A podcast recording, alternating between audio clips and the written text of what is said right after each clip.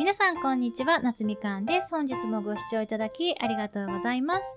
今日は仕事を分散させることのメリットとデメリットについてお話ししたいと思います。ここ最近一番私がね感じたメリットとしてはやっぱり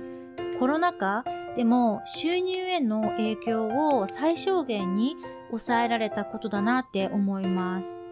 今やってる8個の仕事のうちコロナの影響を受けたのはね、一個だけで、それが対面の英会話レッスンの仕事なんですけれども、それでも、ほとんどの生徒様は、オンラインレッスンにね、切り替えてくださったんですよ。でもやっぱり一部の方はどうしても対面がいいっていうことなのでしばらくお休みにはなっているんですけれどもなのでやっぱりレッスンの収入っていうのは多少は減りましたね。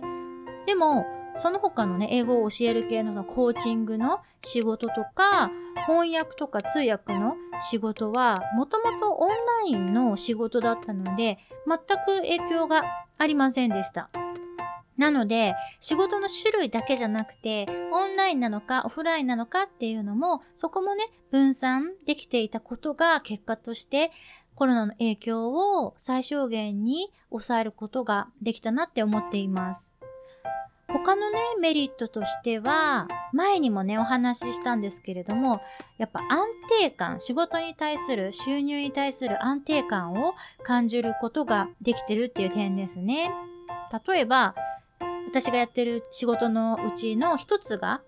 万が一うまくいかなくなったとしても、他の仕事があるから、すごくこうくよくよしたりっていうことがなくなりましたし、おかげで精神的にね、とても健康になれたなって感じています。やっぱり会社員の時とか収入が一つだった時っていうのはそういう不安っていうのは多少やっぱり感じていましたね。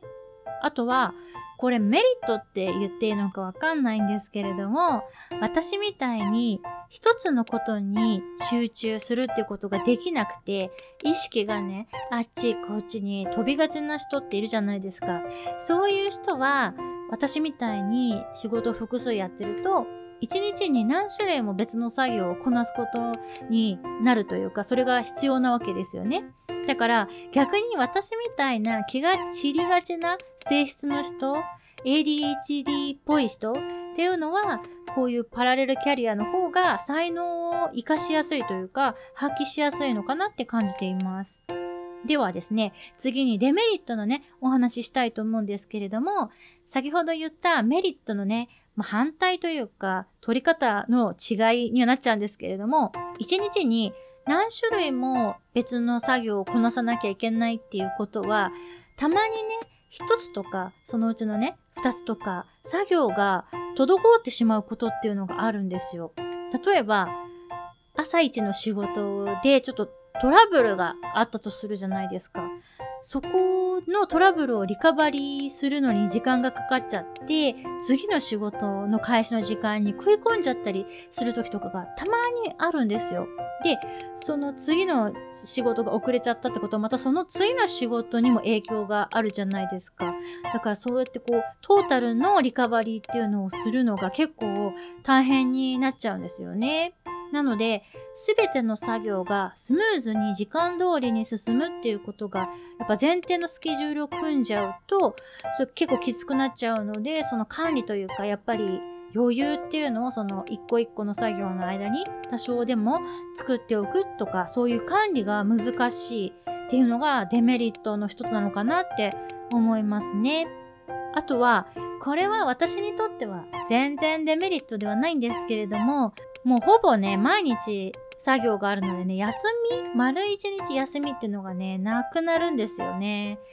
完全にオンとオフを分けたい人ってやっぱいらっしゃるじゃないですか。そういう人にとってはこれ結構デメリットになるかなと思っていて、やっぱり複数の仕事をしていると、どうしてもその全ての作業の休みを合わせるっていうことが難しいんですよね。とは言いつつ、私は基本的にまあ、木曜日と金曜日は、翻訳の仕事だけちょろっとあるとかね、そういう感じにしているんですけれども、やっぱりそれでも完全に丸一日休みっていうのはちょっとできないんですよね。だからそういう生活が無理。絶対にもう完全な休みをね、作りたいっていう人には、このパラレルキャリアというか、複数の仕事をすることっていうのはちょっと難しいのかなっていう感じですよね。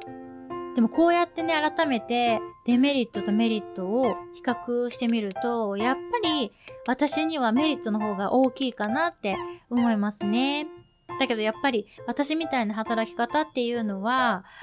向き不向きがね、絶対あると思うんですよね。何が正しいとか、これが絶対おすすめって私もね、言いたいわけじゃないので、皆さんに絶対これおすすめとは言わないですけれども、少しでもね、興味があるなっていう方は、一歩ずつというかね、小さなことでいいので、ぜひチャレンジしていってほしいなって思います。それでは、また次のエピソードでお会いしましょう。バイ